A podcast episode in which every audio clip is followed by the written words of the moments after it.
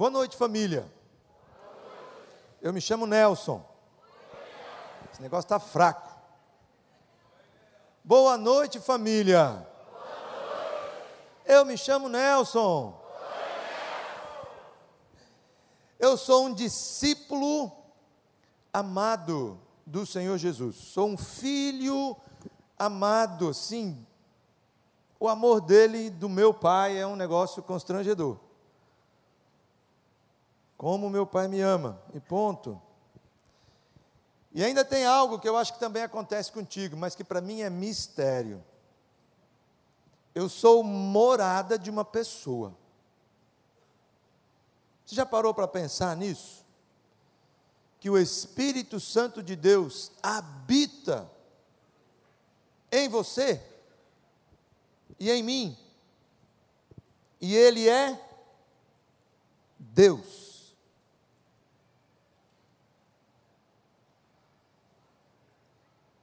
E ainda assim, com tudo isso ao meu favor, impressionantemente, eu ainda continuo lutando com algumas loucuras. E são lutas que muitas vezes se fazem muito presentes na minha vida. Por exemplo, eu estou limpo das drogas há oito dias, quatro meses e trinta e um anos. Teve gente que daqui de cima, Wander. Pastor Wander endoidou o cabeção, convidou um cara que está limpo das drogas há oito dias. Meu Deus do céu. Mas o mais importante é que eu não usei drogas. Hoje eu não preciso delas. Tem outras áreas de luta. Eu luto, por exemplo, com procrastinação. Alguém se identifica comigo? Por favor. Não estou sozinho. Alguém se identifica com a ira? Eu luto com a ira. Me reconheço um cara iracundo, impulsivo. Eu luto há muitos anos. Eu acho que eu me recordo disso assim, cinco, seis aninhos de idade. Eu já lutava com isso, com roubo pegar aquilo que não é meu. A primeira pessoa que eu roubei foi meu avô. Roubei café dele. Eu me lembro disso. Por que, que eu estava lá roubando aquele café? Eu não sei. Mas eu luto até hoje com essas loucuras. A Rosvita brinca comigo, ela fala assim: leva uma caneta para você não ficar tentado. Aí eu trago uma caneta e ponho no bolso, porque até as BIC chegam perto de mim e eu falo, ai Jesus, essa caneta BIC preta, que coisa louca. Eu luto com a dependência de amor e sexo, com a pornografia. Isso quase já destruiu meu casamento sendo pastor, cuidando de vidas, visitando hospitais, presídios, tendo uma vida sexual saudável com a minha esposa e ainda assim nas madrugadas buscando a pornografia. Eu tenho lutado com uma depressão, tem pelo menos 14 anos já de vez em quando ela tenta me pegar no calcanhar e me jogar para baixo. É impressionante. Tem muitas áreas de mazela. Eu podia ficar aqui abrindo meu coração e contando todas as minhas áreas de vulnerabilidade. Mas Deus tem cuidado de mim. Apesar de mim. Deus tem me dado uma família muito linda esposa, filhos. Israel Felipe está com 28. Temos uma filhota do coração, uma negona, a nega mais linda do Brasil, a Rebeca Caroline. Minha sogra já mora comigo agora há 15 anos, ela é um presente de Deus na minha vida. E ainda tem duas cofap lá em casa, duas salsichinhas. Fazem parte da família e me amam loucamente. Mesmo quando eu as desprezo. É impressionante como os animais falam muito ao nosso coração, né? Essa loucura, por exemplo, da, da dependência de amor e sexo, eu tenho muita convicção no meu coração que nasceu toda essa questão muito mais exacerbada e louca a partir da minha infância. Dos seis aos nove anos de idade, eu sofri abuso. E a minha sexualidade até o meu décimo segundo, décimo terceiro ano de casado, ela foi muito distorcida. Eu louvo a Deus porque o Senhor não desistiu de mim. E a minha esposa também não. E que privilégio é poder estar aqui e contar para vocês um pouquinho da minha história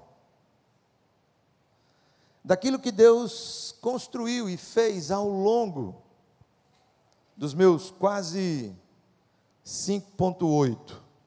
Nós dois estamos bem ali, né, não, Wander?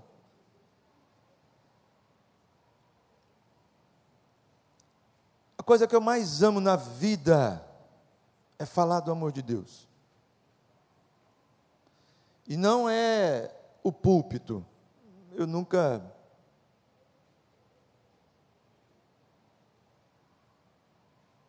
mas eu amo falar do amor de Deus. Amo repartir a minha história.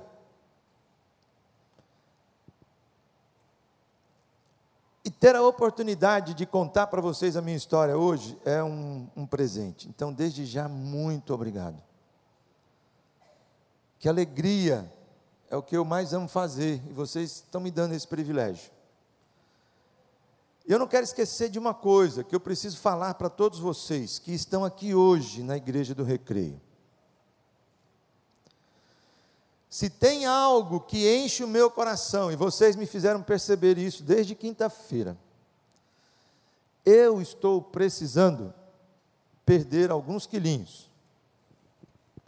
Fiz uma cirurgia e o médico me disse: não pode engordar nem 100 gramas. E desde quinta-feira que eu estou desidratando nesse lugar. O que eu já chorei. Mas a Bíblia diz o quê? Felizes os que choram. E eu quero dizer que eu chorei de muita alegria. Olha o que Deus falou comigo desde quinta-feira. Sexta-feira passei um dia maravilhoso de manhã aqui no CCH Ontem o dia inteiro. Eu cheguei no quarto, falei com a Rosvita, falei, gata, eu acho que realmente eu vou perder umas, umas 500 gramas mais ou menos. Porque é difícil não, não, não comer aquele peixe gostoso lá, não é não? Onde o povo está me levando para comer. Mas ao mesmo tempo, como Deus tem sido gracioso comigo.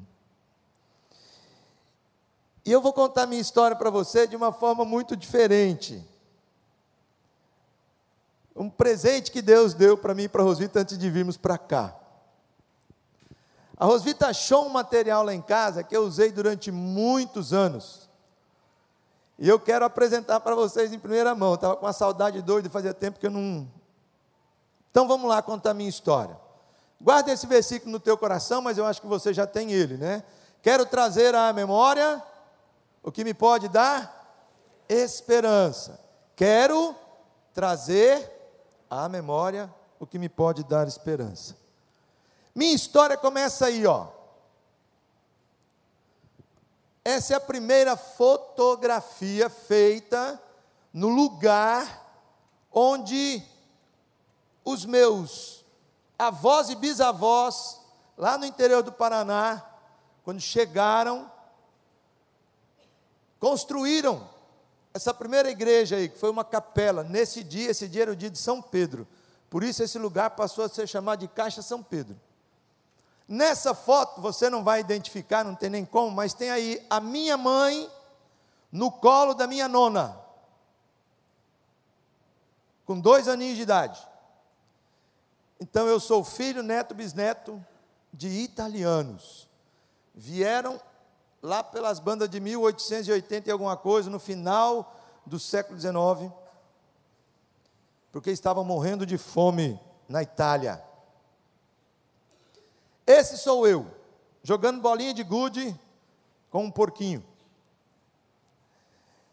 Esse meu amigo fez a minha história em caricatura. Ele é um palhaço. Palhaço mesmo. E quando eu morei em Belo Horizonte, muitas vezes nós íamos fazer evangelismo em alguns locais, e eu dava o meu testemunho e ele fazia as palhaçadas dele. E um dia ele falou: Cara, eu quero escrever a tua história em caricatura. E aí começou a minha história, ele contando isso. Minha infância foi uma delícia, gente. Apesar do que rolava na minha casa, apesar do abuso, apesar de brigas do alcoolismo do meu pai, da anorexia da minha mãe, por aí vai. Apaixonado por futebol, meu pai tinha um sonho, ele queria que eu fosse jogador de futebol. E eu tenho lembranças muito lindas do meu pai nessa área na minha vida. Outras áreas foram muito complicadas. Meu pai tinha muita dificuldade de comprar um livro para mim, mas nunca me faltou um quichute. é? Para ver se dava alguma coisa.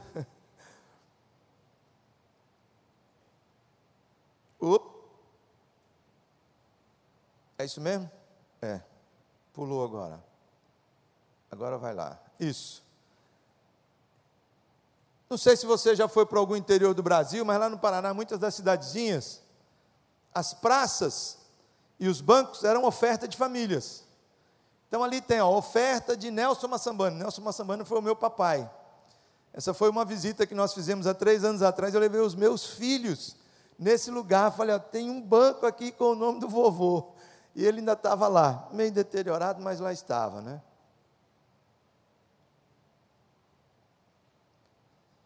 Por conta da agricultura e daquilo que os meus pais viveram ao longo da minha vida, da minha história, eu resolvi fazer agronomia. E saí de Apucarana, no interior do Paraná, e vim fazer agronomia em Viçosa, Minas Gerais. Passei, né? Muita alegria e por aí vai. Família toda, puxa vida, né? Tem um filho que vai ser engenheiro agrônomo. Mas eu nunca vou esquecer a desgraça, o gosto das cinzas e o veneno que eu engoli. E eu lembro de tudo. Ai, como lembro, o sentimento de chegar ao fundo do poço.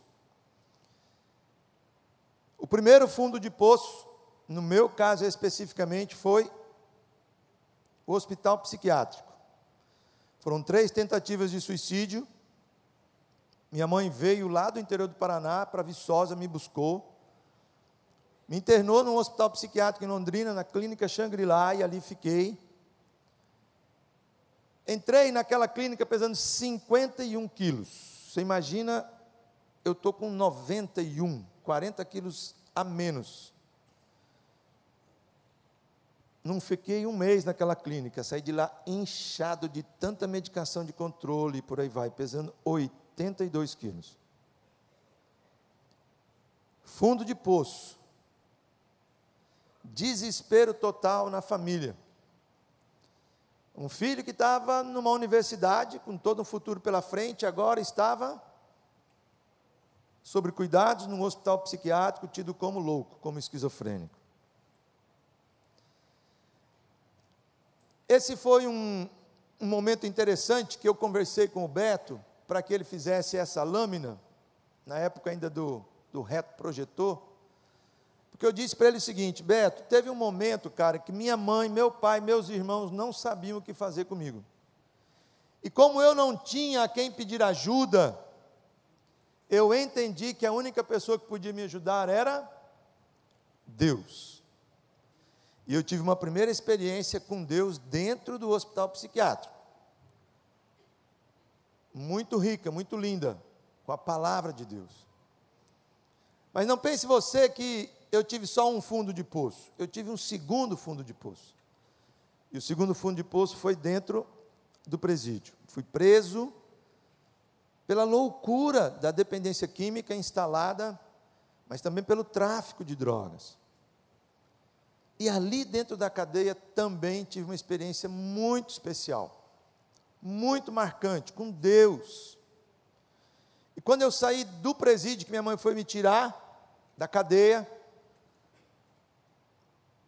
Deus encheu o meu coração de esperança, né? Mas há outra coisa que lembro, e ao lembrar, continuo agarrado à esperança. Essas duas experiências, do hospital psiquiátrico e da cadeia, me fizeram perceber duas coisas claras na vida. A primeira delas era que Deus existia. Eu disse: se Deus existe, eu vou atrás dele, eu vou encontrar ele, onde quer que seja. E também com a palavra, porque na minha cabeça era assim: já me disseram que Deus está na Bíblia, então eu preciso ler a Bíblia para encontrar Deus. E aí, num ato de total desespero, minha mãe conseguiu, na época, conhecer e saber e telefonar e descobriu que tinham cinco casas de recuperação no Paraná. Quatro delas eram evangélicas e uma delas era católica. Das cinco, quatro disseram: Dona Maria, seu filho não é o nosso caso, ele não é viciado, ele é doido. E lugar de doido é? No hospício, no hospital psiquiátrico. Mas a casa de recuperação Nova Vida disse: Dona Maria, traz ele. Nós vamos estar aqui orando. E antes de ir, minha mãe foi para o hospital psiquiátrico, conversou com os médicos e tal, com o psicólogo, e o psiquiatra disse: Dona Maria, eu não quero dizer para a senhora não levar o seu filho para essa casa de recuperação, mas eu quero que a senhora entenda o seguinte: esse povo é meio milagreiro. E eu não sei se eles vão dar a medicação para o seu filho, mas o seu filho nunca mais vai poder ficar sem essa medicação tarja preta. E se ele não tomar, eu não sei o que vai acontecer, mas provavelmente ele vai surtar. Bom, minha mãe não tinha outra alternativa. Ela entendeu, tá bom. Mas eu sei o que é que eu estou passando com o meu filho. E aí eu fui para a comunidade terapêutica, para cá de recuperação Nova Vida. Essa é uma ilustração porque essa história ficou famosa. Toda vida que eu conto ela, o pessoal ri demais, que sou eu e os sapos da casa de recuperação. Eu vou contar ela daqui a pouquinho para vocês, se der tempo. Mas eu quero me deter agora nessa imagem. Quando eu cheguei na comunidade terapêutica, cheguei lá no dia 28 de janeiro de 1984. E Logo nos primeiros dias, eu vi a rotina da casa. E a rotina da casa era o seguinte: acordar de manhã, um tempo de leitura e oração na capela, era uma capela pequenininha, era uma casa de madeira, esgoto a céu aberto, numa favela pesada na cidadezinha de Colombo, cidade satélite de Curitiba. E esse negócio de ficar lendo Bíblia, orando, clamando a Deus, e as pessoas vindo e tendo culto e, e, fazendo apelo, isso era de manhã, de tarde e de noite. Todo dia tinha algum irmão, alguma pessoa que vinha de algum lugar, metodista, presbiteriano, batista, renovado, o que fosse, Assembleia de Deus, vinha alguém na casa de recuperação. Tinha um momento com a gente ali, um tempo de música, e depois, logo em seguida, quando ele dava o testemunho dele, ele fazia um apelo. Olha, minha vida já foi assim, eu já bati na minha mulher, já devia para os vizinhos, confusão doida, não sei o que e tal. Aí Jesus me alcançou, eu entreguei minha vida a Jesus. Jesus hoje é meu Senhor e é meu Salvador, minha vida é diferente. E se você que está aqui hoje quiser entregar sua vida a Jesus, venha. Entregue sua vida a Jesus. Olha, eu acho que eu entreguei minha vida para Jesus umas 40 vezes ou mais. Toda vez que vinha alguém na casa de recuperação e os caras faziam apelo, eu ia para frente, dobrava meu joelho, chorava, repetia as orações, eu já sabia de cor e salteado, mas eu fazia tudo de novo. E os obreiros da casa de recuperação diziam assim: Nelson, não precisa mais. Jesus já sabe que você entregou a vida para ele. Eu dizia, mas vai que adiante não valeu. Não quer nem saber, meu amigo, quem precisa sou eu. Eu estou desesperado, eu preciso de Deus. E a Bíblia começou a falar comigo. E eu fui ficando assustado com esse negócio. Jesus, o que que essa. Eu começava a ler, e interessado, e Deus está aqui e tal. Até que veio o dia 4 de 4 de 84. Naquela manhã eu li um texto bíblico e não entendi nada. Deixe que os mortos enterrem os seus mortos. Entendi, não entendi. Que negócio é esse? Deixar que os mortos enterrem os mortos? Eu sei lá o que é isso aqui. Quando foi umas cinco e meia da tarde, era uma quarta-feira, o pastor presidente da casa de recuperação veio na casa de recuperação, chamou um obreiro, me chamou e disse: Nelson, está aqui teu documento, dinheiro nós vamos pagar agora a tua passagem, você vai passar na rodoviária, vai para tua casa, teu avô morreu. Eu digo: qual avô? Ele disse: não tem nem ideia. Você tem os quatro avós vivos? Eu falei: tem os quatro avós vivos, eu não sei qual avô morreu, não. Então, Ligamos para casa e descobri que tinha sido o avô, papai da minha mamãe, vovô Pedro. E aí o pastor me traz de volta na casa de recuperação e diz: Vamos embora, pega as tuas coisas. Eu falei: Vou não, pastor. Vou não. Hoje de manhã eu li um texto que agora estou entendendo. Deixa que os mortos enterrem seus mortos. Eu não estou morto. Estou morto, não. E quero dizer uma outra coisa.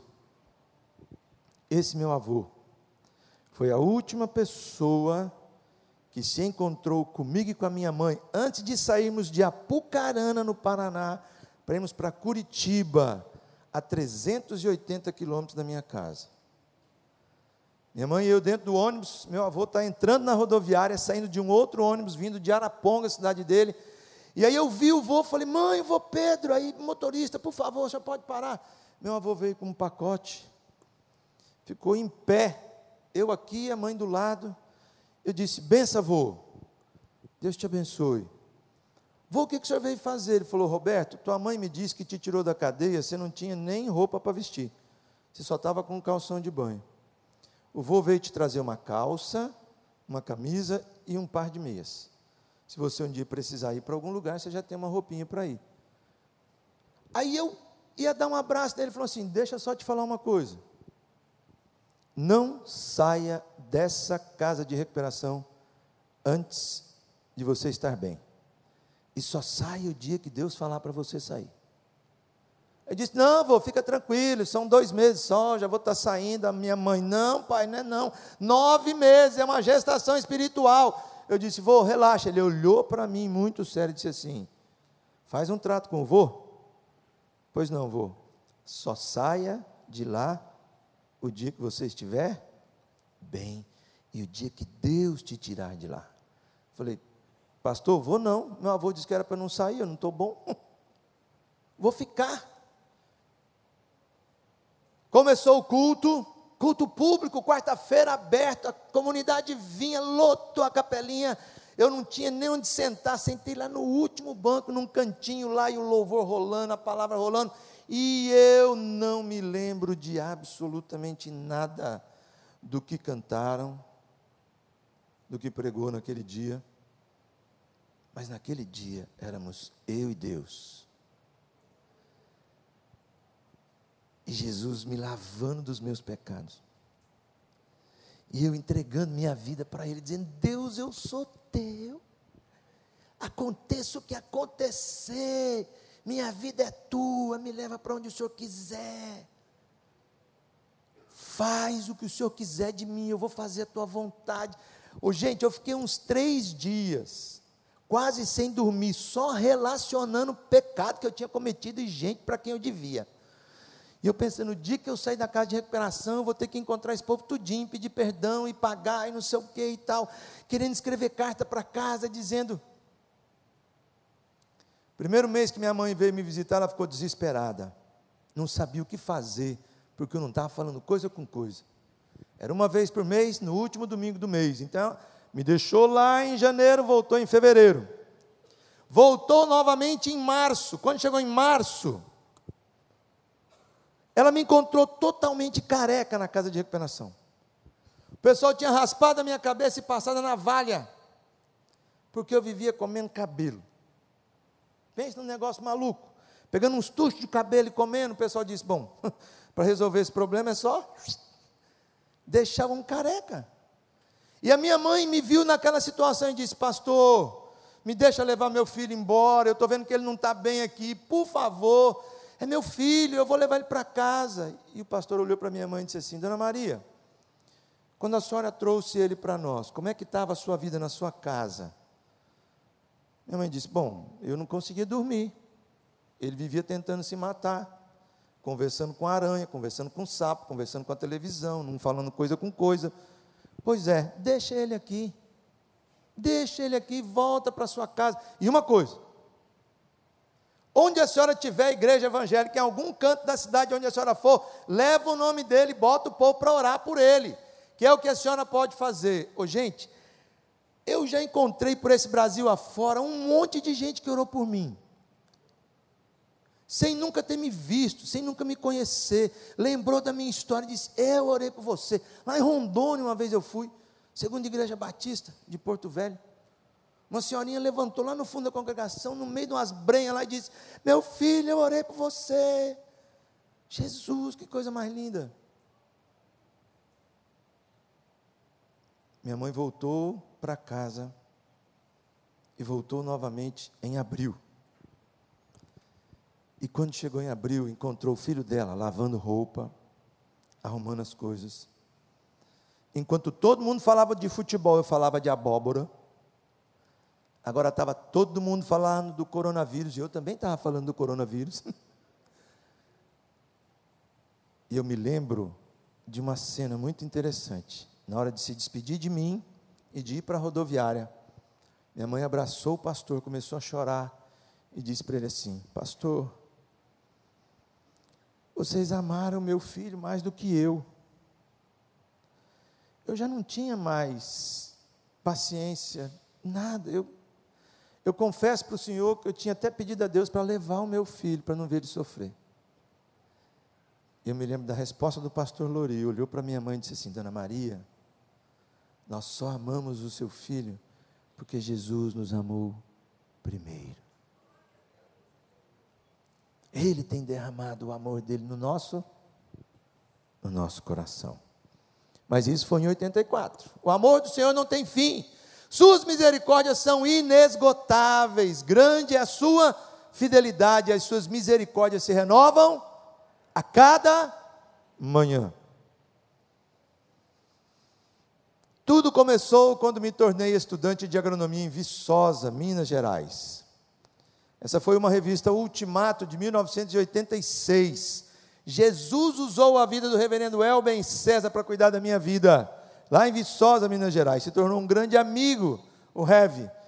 E ele fez uma ultimato nessa época falando sobre a questão das drogas e pediu o meu testemunho. E eu localizei lá em casa esses dias. Gente, vocês estão vendo uma figurinha lá? Embaixo? Esse era o Medonha. Era o meu apelido na universidade. Pense num bicho medonho. E ali fui eu, dois meses antes de casar. Tinha cabelo, viu, gente? Cabelo, bigode. Foi por esse homem aí que a Rosita se apaixonou. Deus é bom demais. Essa é a tropa lá de casa, três anos atrás, quando a gente desceu. Israel Felipe, Rebeca, Rosvita,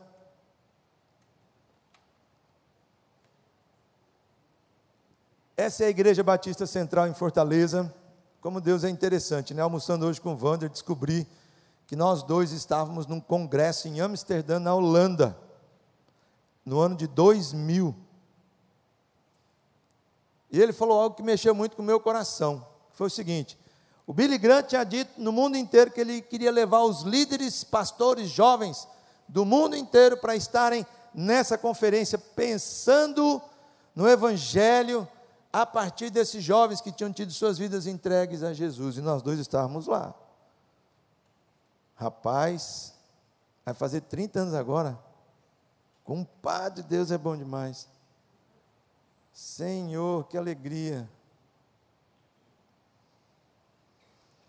Em 2002, Deus deu de presente para a Igreja Batista Central Celebrando Restauração. Em 2000, o Armando me encontrou em Amsterdã e me fez o convite para que juntos, Rosvita, eu e os filhos, pudéssemos servir a Jesus em Fortaleza. E estamos lá desde então. mas jamais imaginaríamos um dia que Deus ia trazer para todos nós esse programa, esse ministério, o que nós temos chamado hoje de um movimento de avivamento nas igrejas. Deus tem usado o CR para isso, de alcance na sociedade, é, um, é uma dinamite de Deus. Nós fomos lá para estarmos envolvidos com adolescentes.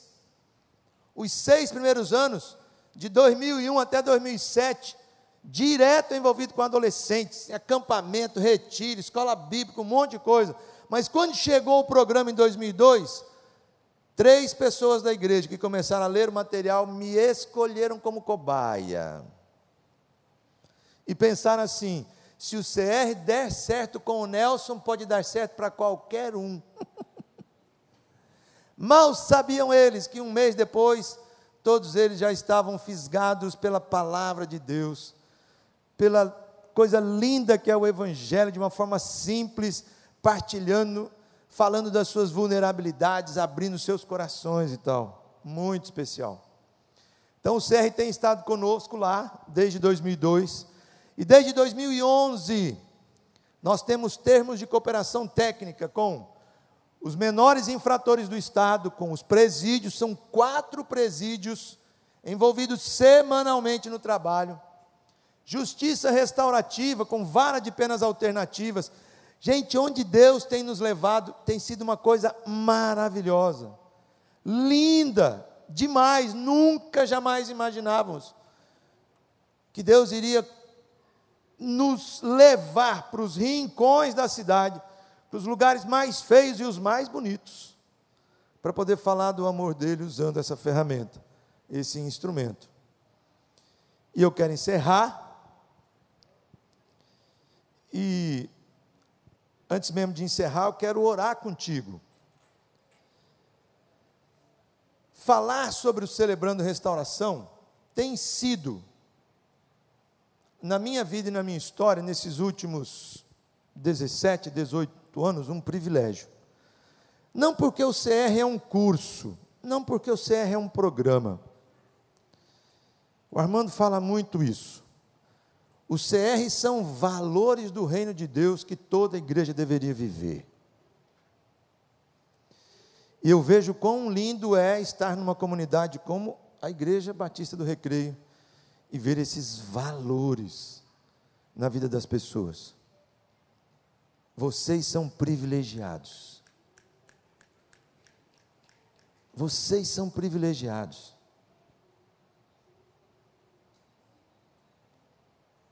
Celebrando restauração não é para os doidinhos, não é para o maluco que usa droga, não é para o cara que é compulsivo por compras.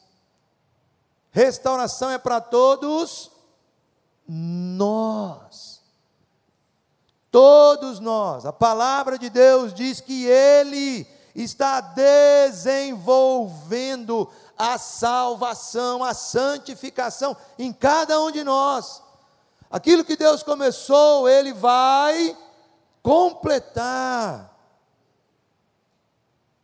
Mas Ele vai completar. Quando você sair do teu casulo, quando você abrir tua vida, quando você se dispor nas mãos dele, quando você não tiver medo de ser vulnerável e compreender que quando você é fraco, aí Deus te torna uma pessoa forte. Quando você depende dele todos os dias, ele age de maneira sem igual. Então traz à memória todos os dias o que é que pode te dar esperança. E se deleite nas mãos dele, se entregue cada dia mais. Tua vida já está entregue a Jesus? Show de bola.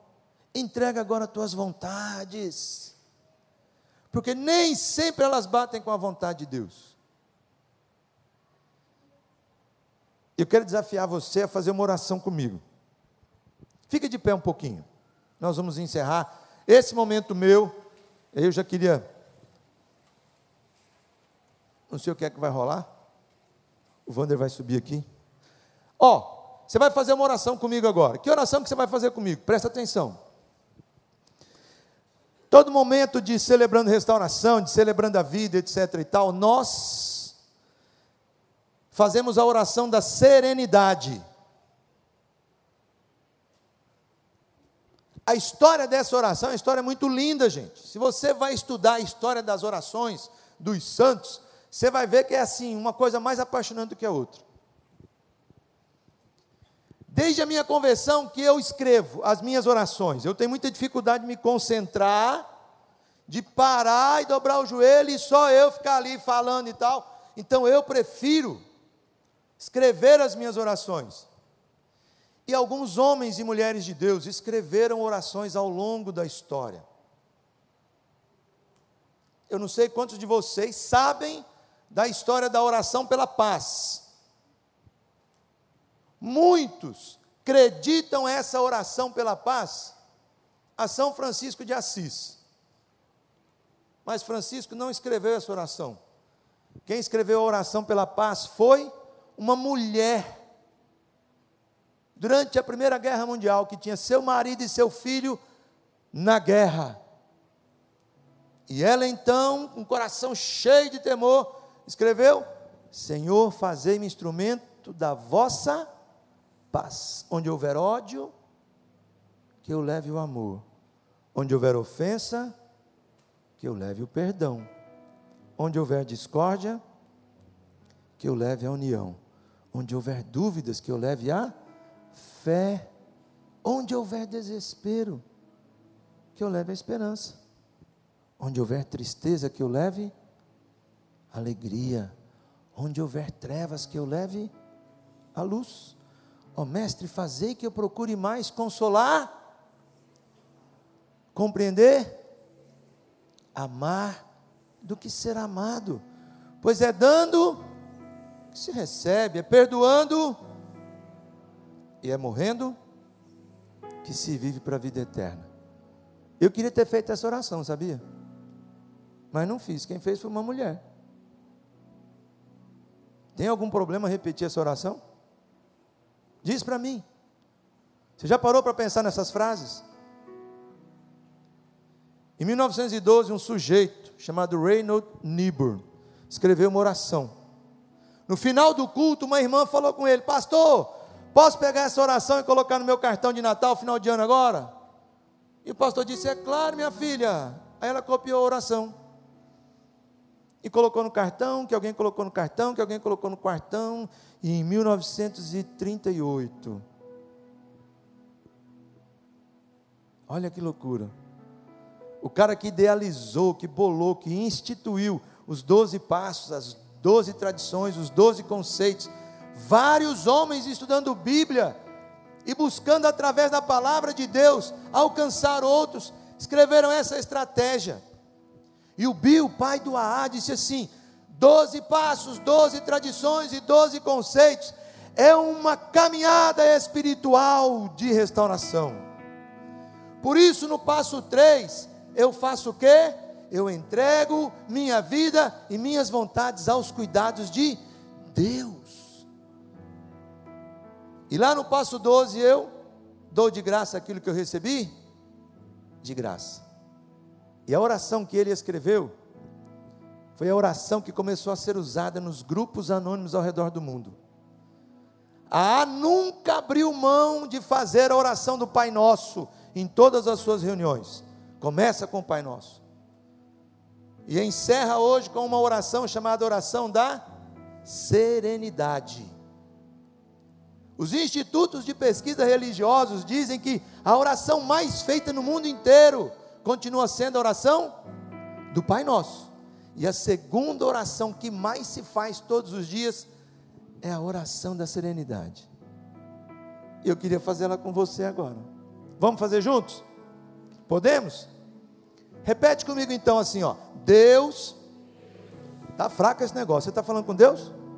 Vamos lá, um, dois e Deus conceda-me a serenidade para aceitar aquilo que não posso mudar, a coragem para mudar. O que me for possível, é a sabedoria para discernir entre as duas, vivendo um dia de cada vez, apreciando um momento de cada vez, recebendo as dificuldades como um caminho para a paz, aceitando este mundo cheio de pecados, como ele é, assim como fez Jesus, e não como gostaria que ele fosse, confiando que o Senhor fará tudo dar certo, se eu me entregar, se eu me entregar, se eu me entregar à Sua vontade, pois assim poderei ser razoavelmente feliz nesta vida e supremamente feliz ao seu lado na eternidade. Amém? Amém? Amém. Aleluia.